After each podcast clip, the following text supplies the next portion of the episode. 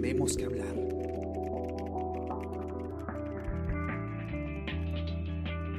Hola, buenos días, ¿cómo están? Esta mañana los acompaña Gladys Pereira y hoy tenemos que hablar sobre la educación universitaria en medio de la pandemia. Unos 174 mil alumnos han dejado la universidad en el contexto del coronavirus y esto significa aproximadamente 6 puntos porcentuales más de deserción universitaria respecto al año pasado.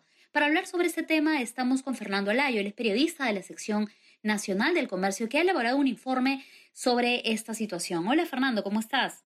Hola Gladys, ¿cómo estás? ¿Qué tal? Un saludo también para todos los usuarios de las redes del Día del Comercio.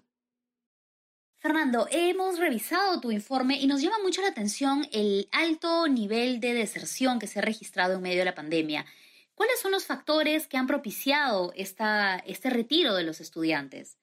Sí, precisamente hay que, creo, primero contextualizar un poco la, la información de, de esta data que nos proporciona el Ministerio de Educación con base a un estudio que han elaborado recientemente, ¿no? Acaba precisamente acaba de terminar el ciclo académico 2021 y ya inició el ciclo 2022 en la gran mayoría de universidades del país, públicas y privadas.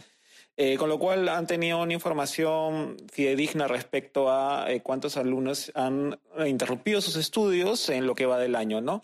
En total son aproximadamente 174 mil ¿no? estudiantes universitarios que han, que han dejado la, la carrera este año, eh, lo que representa una tasa de deserción del 18.6%. Esta tasa es seis puntos eh, porcentuales más que la registrada en el 2019, ¿no? Y estos seis puntos, además, son atribuibles al impacto de la pandemia por el COVID-19, eh, según el propio Minedu, ¿no? ahora, la tasa de deserción del año pasado, como bien comentamos, es, ha sido aproximadamente 12%, ¿no? Lo cual ya es una tasa de deserción universitaria bastante alta, ¿no? Esto implica que por lo menos uno de cada diez estudiantes ha dejado eh, la universidad, ¿no? Este año, hasta el momento, la tasa eh, es prácticamente dos de cada diez estudiantes eh, universitarios han tenido que dejar la carrera, ¿no? Y las razones son eh, varias, ¿no? Jorge Mori, que es director de la Dirección de, Educación Superior Universitaria del Minedu, señaló que, claro, estamos ante una tasa de deserción alta, en efecto, 18,6 es, es, es, bastante elevada. Sin embargo, se proyectaba inicialmente una tasa de deserción del 30%. Con lo cual, eh, eh, según lo que él manifiesta, el Minedu ha podido contener un poco la deserción en base a una estrategia de acciones para eh, precisamente evitar que, las, que los estudiantes se retiren a través del otorgamiento de becas o distribución de chips para la conectividad, ¿no?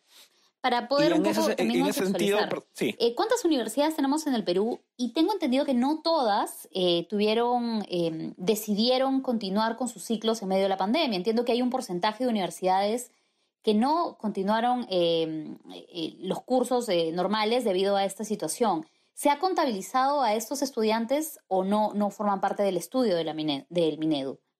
No hay una, no hay un, no hay un total de estudiantes. Lo que, lo que sí se ha determinado es que el, total de 144 universidades habilitadas en este momento el país, eh, en el país, públicas y privadas, 137 iniciaron el ciclo académico 2021 hasta el miércoles último. Es decir, hay eh, siete universidades que no han iniciado clases, ¿no? Algunas de ellas, por ejemplo, la Universidad de Ciencias de la Salud, del Grupo Telesup en Arequipa, ¿no?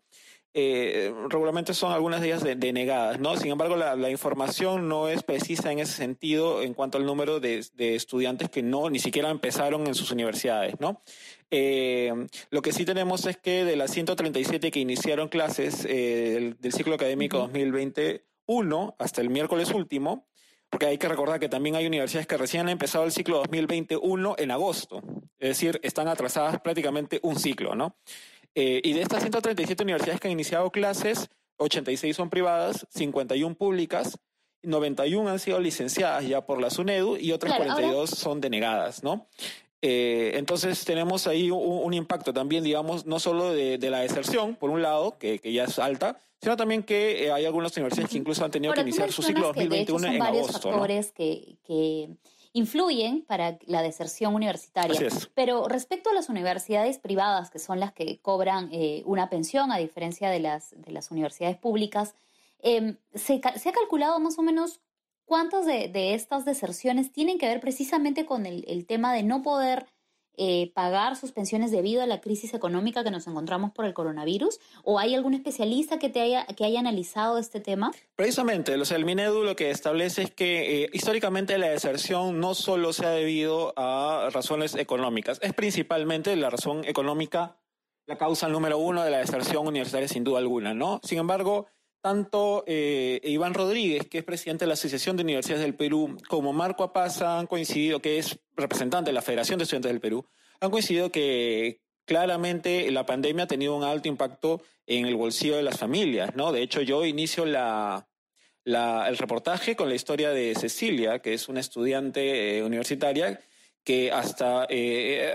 hasta fines de julio era estudiante del octavo ciclo de obstetricia en una conocida universidad limeña y debido al, impacto de la pandemia, sus padres tuvieron que cerrar eh, el negocio familiar y ahora ella se dedica a la venta de productos de forma eh, informal en las calles, en el mercado de la avenida Venezuela con Fawcett, ¿no? Eh, entonces, en apenas unas semanas ella se convirtió de estudiante universitaria a vendedora ambulante, como ella misma refiere, ¿no? Y este es el caso de muchísimas personas. Evidentemente hay un impacto eh, académico, ¿no? Pero también es particular porque eh, eh, lo que señalan los especialistas, a los que hemos consultado, además del propio Minedo, es que la deserción es multicausal. Es decir, si bien es principalmente económica, también hay factores distintos a lo económico. Es decir, hay factores familiares, mm, separación de padres, vocacionales, de exigencia académica. En el contexto de la pandemia, la conectividad también ha sido un problema eh, la generación de estrés, problemas de salud mental, afectación emocional, eh, todo eso influye mucho en el estudiante eh, y digamos, todos los que de algún modo hemos pasado por aulas universitarias sabemos que ya por sí la carrera puede llegar a ser estresante. Estudiar en un contexto de pandemia en el que ni siquiera estás con tus compañeros al lado, sino estás frente a una computadora, también puede ser un factor de deserción. No se ha medido con exactitud quiénes son los que han dejado la universidad por razones económicas o por razones vocacionales o por razones familiares. Pero como señala el Menedo, la razón es multicausal, principalmente económica. Por eso es que ellos señalan que este estos seis puntos porcentuales eh, de, deserción, que, que, los que se ha incrementado la tasa de deserción de este año, son atribuibles precisamente a la eh, pandemia. Entendemos esta situación como la que eh, comentas de Cecilia, que seguramente la están viviendo muchos universitarios a nivel nacional, pero ¿se sabe en todo caso qué acciones se deberían tomar para garantizar el retorno o al menos intentar que de estos 174 mil alumnos que por diversas razones han tenido que dejar su carrera durante los últimos meses puedan retornar a las aulas Sí, precisamente lo que señala Iván Rodríguez, ¿no? que es presidente de la Asociación de Universidades del Perú, ¿no? es un, gremio que congrega a 75 instituciones públicas y privadas del país. Eh, lo que él señala es que claramente hay un problema aquí en cuanto a la confección, elaboración de estrategias eh, públicas para la recuperación de estudiantes al sistema universitario de la reincorporación, porque no ha habido nunca estadísticas ni registros históricos de las tasas de deserción. Es decir, cada tasa de deserción nacional no existe. No la tiene el Minedu, no la tienen las universidades más que en su eh, universo académico. Es decir, cada universidad tiene su tasa de deserción propia. Ponemos acá el caso, ejemplo claro de la Universidad Pontificia Universidad Católica del Perú, ¿no? que en lo que va del año su tasa de deserción ha llegado al 8%, e históricamente la tasa ha fluctuado entre el 3 y 5%. Eh, obviamente había un aumento, ¿no? Eh, prácticamente del doble la tasa de deserción en el caso de la Universidad eh, Católica. Sin embargo, lo que ellos han medido es que en el ciclo 2022, de los 2.145 alumnos que se habían retirado, hay una reincorporación de más de 3.000. Es decir, hay gran cantidad de alumnos que se han retirado en el caso de la Universidad Católica, y o una cantidad mucho mayor que eh, se está reincorporando en este ciclo. Esto tiene una, esto tiene una razón de ser eh, precisamente porque eh, se refleja también en las cifras del Minedu. La tasa de deserción en las universidades privadas es mucho más reducida que la de las universidades públicas. En las universidades privadas tenemos una tasa de deserción del 9.85% en promedio a nivel nacional, mientras que en las en las públicas llega al 22.5, prácticamente la dobla. Esto tiene que ver con, evidentemente, falta de acceso, de conectividad, razones económicas, cuestiones sociales, Eh, y una serie de factores que no solo implica, evidentemente, al que tiene ya la posibilidad socioeconómica de estudiar en una universidad privada, sino que afecta de todas maneras en un nivel mayor a quien estudia en una universidad pública porque en algunos casos, en gran mayoría de casos, no puede solventar una universidad privada, ¿no? Entonces ahí la afectación es mayor. Hay muchos alumnos que han tenido que dejar de estudiar para trabajar, ¿no? Porque no ah, hay sustento económico en sus hogares debido a la pandemia, no ha habido un impacto.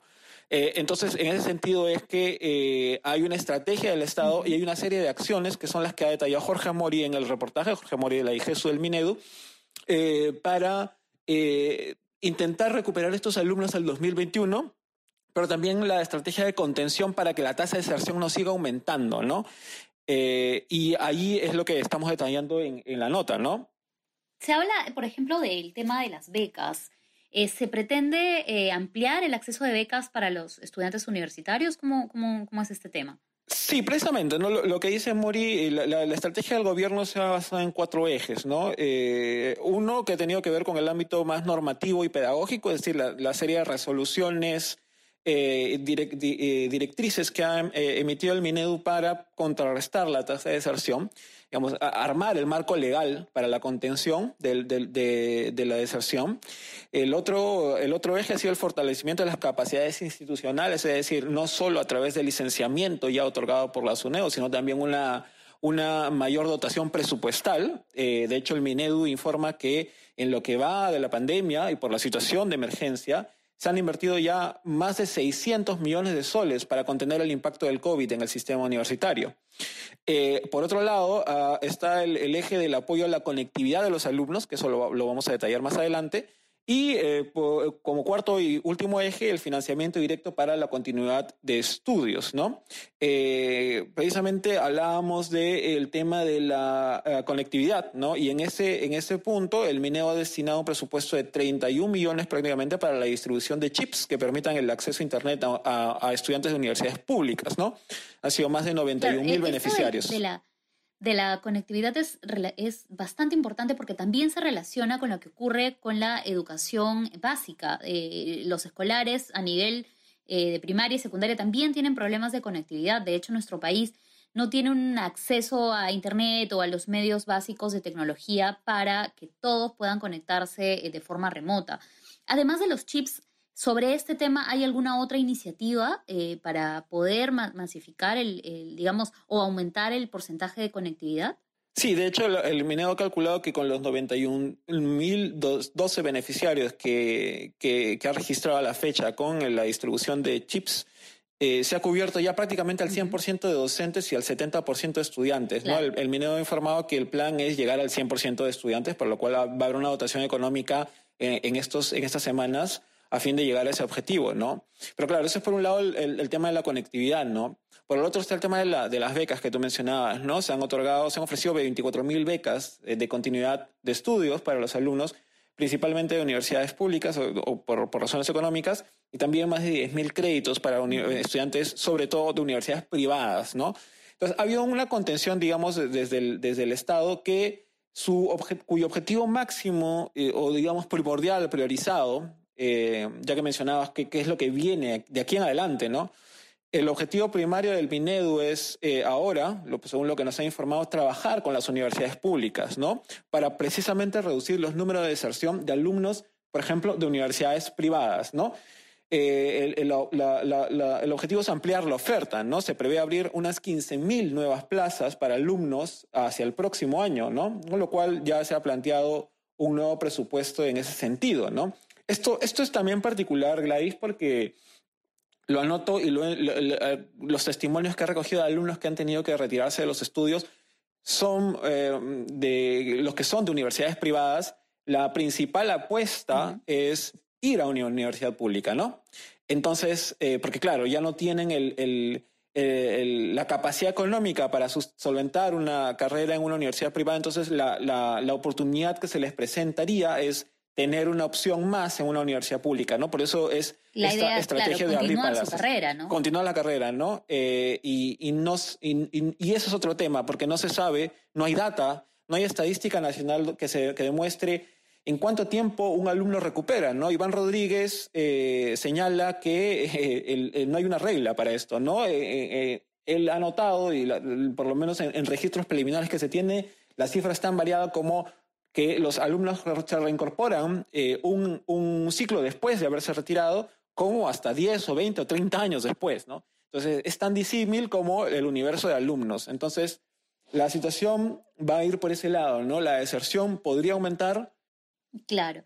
Bueno, como tú mencionas, de hecho, así como la deserción tiene múltiples factores, el retorno a las aulas debe tener igual múltiples factores, ¿no? sobre todo para estudiantes de universidades públicas y privadas. Gracias, Fernando, por, por esta explicación. Ahora, eh, las, las, personas que nos están escuchando y que están planeando o han tenido que dejar la universidad por, por problemas económicos o, o familiares, etcétera, ¿A dónde pueden eh, eh, acudir si es que, bueno, virtualmente acudir si es que desean, por ejemplo, conocer el tema de becas? ¿Hay algún número telefónico, algún canal en el que se puedan informar sobre las alternativas que está dando el Minedu? Bueno, las becas del Estado se han otorgado históricamente a través del PRONAVEC, ¿no? que es el Programa Nacional de Becas y Créditos Educativos. Eh, hay una página web, pronavec.pe. evidentemente, cada alumno va a tener que considerar ahí cuál es la la posibilidad que más le, le, le corresponda o le, haga o le sea más beneficiosa, ¿no? Ahora, ese es el otro punto con el que quiero cerrar un poco, porque en el caso de los testimonios que ha recogido, ¿no? Sobre todo el de Cecilia, que está publicado en el diario, en la edición impresa el día de hoy, es que la incertidumbre está en ese sentido, ¿no? Muchos alumnos están, como en su caso, terminando la universidad, la pandemia los ha agarrado, en el último, en el último ciclo, por ejemplo, en el, en el caso de Cecilia, es una carrera que requiere mucha práctica, ¿no? Entonces, más allá de que ella vaya a una universidad pública o privada, no hay ejercicio práctico en este momento porque no hay clases presenciales, ¿no? Entonces, digamos, también la situación es un poco complicada, no solo desde el punto de vista económico, emocional eh, o familiar, sino también académico, ¿no? Eh, no hay forma de hacer algunas clases si no es de, modo presencial, ¿no? Entonces, ahí va a haber seguramente en algún momento, en, a futuro, eh, alguna evaluación que tenga que hacer, y no solo el Minedo, porque esa es una situación que se repite en todos los sistemas universitarios eh, alrededor del mundo, ¿no? que están siendo afectados por la pandemia, de cuál será el impacto académico de, del COVID-19, ¿no? porque muchas carreras que requieren prácticas no pueden hacerlas. Eh, debido a la no presencialidad en las clases, ¿no? Entonces, eh, está esa incertidumbre de si seguir mi carrera, eh, si no voy a hacer prácticas, ¿para qué seguir mi carrera? Como señala Cecilia, que ella no sabe qué va a pasar todavía, porque por un lado va a tener que todavía seguir solventando a su familia y por el otro también está pensando, voy a volver a estudiar en un Zoom, voy a aprender a operar a través de la computadora es un dilema que también debería resolverse o debería analizarse a futuro. Claro, no solamente en las carreras universitarias, también hay trabajos eh, que a distancia no, no se pueden realizar. ¿no? Esa, sinceramente, esa es la, la realidad que nos ha golpeado en, en, el medio de la pandemia, porque a pesar que hay muchos eh, aspectos de nuestra vida que se pueden desarrollar de forma remota, no todos pueden hacerse, evidentemente, y este es el caso de Cecilia, y seguramente muchos estudiantes deben estar con la misma preocupación. Gracias, Fernando, por detallarnos este, esta preocupante situación universitaria que debería, eh, deberíamos prestarle atención porque de hecho estos son los profesionales que, que necesita el país y que en este momento están evaluando si es que pueden o no pueden continuar con sus estudios. No se olviden, a todas las personas que nos han escuchado, leer el informe completo en nuestra versión impresa y también en el comercio.p. En nuestras redes sociales de Facebook, Twitter e Instagram también pueden, pueden ingresar y pueden conocer tanto esta noticia sobre la educación universitaria como otras respecto a la pandemia, política y otras del acontecer nacional e internacional. Obviamente el podcast Tenemos que hablar está en Spotify, está en Spreaker, en SoundCloud y en Apple Podcast, así que pueden escuchar esta edición y todas las anteriores que, tenemos. Y bueno, gracias Fernando por acompañarnos y espero que tengamos próximamente noticias algo más positivas a nivel de la educación universitaria. Sí, por supuesto, por supuesto. Bueno, de hecho, lo positivo está en que eh, hay un licenciamiento, un proceso de licenciamiento que continúa firme, y una reforma universitaria que, que pese a toda la situación también ha continuado y, y bueno, de eso también estaremos informando esta semana, así que síganos en el comercio. Listo, muchas gracias. Gracias a todos también. Chao. Esto fue Tenemos que hablar. Esto fue El Comercio Podcast.